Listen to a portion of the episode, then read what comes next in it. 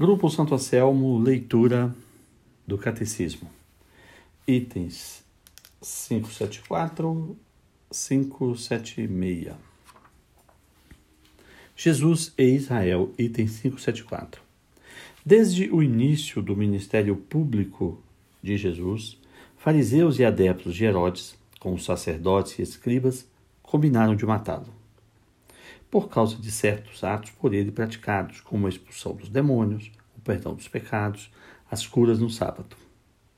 A interpretação original dos preceitos da lei, familiaridade com publicanos e com pecadores públicos. Jesus padeceu a alguns mal intencionados. Jesus pareceu a alguns mal intencionados suspeito de possessão demoníaca. Ele é acusado de blasfêmia e de falso profetismo, crimes religiosos que a lei punia com a pena de morte sob a forma de apedrejamento. Item 575. Muitos atos e palavras de Jesus constituíram, portanto, um sinal de contradição para as autoridades religiosas de Jerusalém, que o Evangelho de São João frequentemente denomina os judeus, mas ainda do que para o comum do povo de Deus. Sem dúvida, suas relações com os fariseus não foram exclusivamente polêmicas.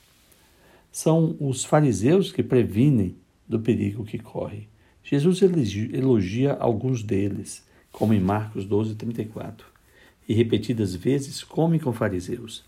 Jesus confirma doutrinas compartilhadas por essa elite religiosa do povo de Deus como a ressurreição dos mortos, as formas de piedade, jejum, oração, esmola, o hábito de dirigir-se a Deus como Pai, a centralidade do mandamento no amor de Deus e ao próximo. Item 576.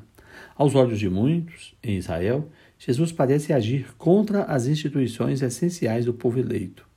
A submissão à lei na integralidade de seus preceitos escritos e, para os fariseus, na interpretação da tradição oral a centralidade do Templo de Jerusalém como lugar santo em que Deus habita de forma privilegiada.